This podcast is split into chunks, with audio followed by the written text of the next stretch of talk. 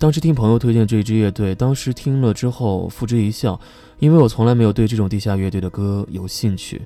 后来偶然听到了他的主打歌曲《夜空中最亮的星》，嗯啊，好吧，主唱的声线正是我喜欢的那种大气，也大爱。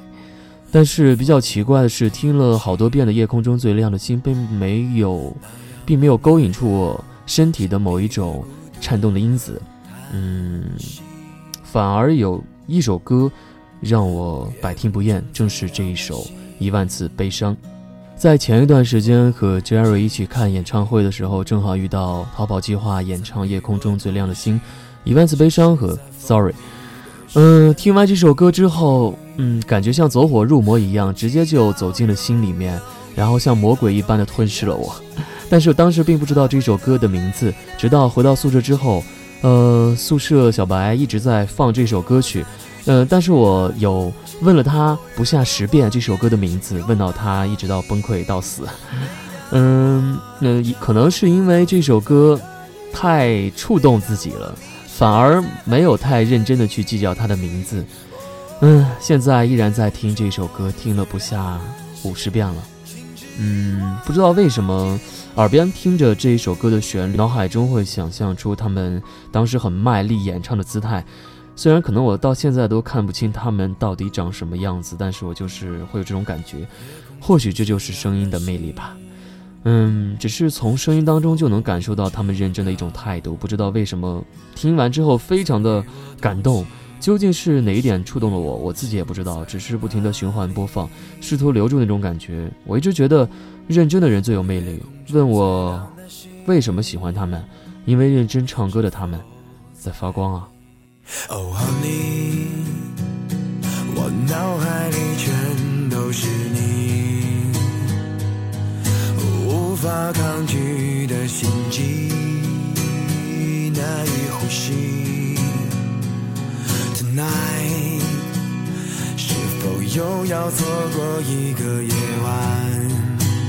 是否还要掩饰最后的期待？Oh tonight，一万次悲伤。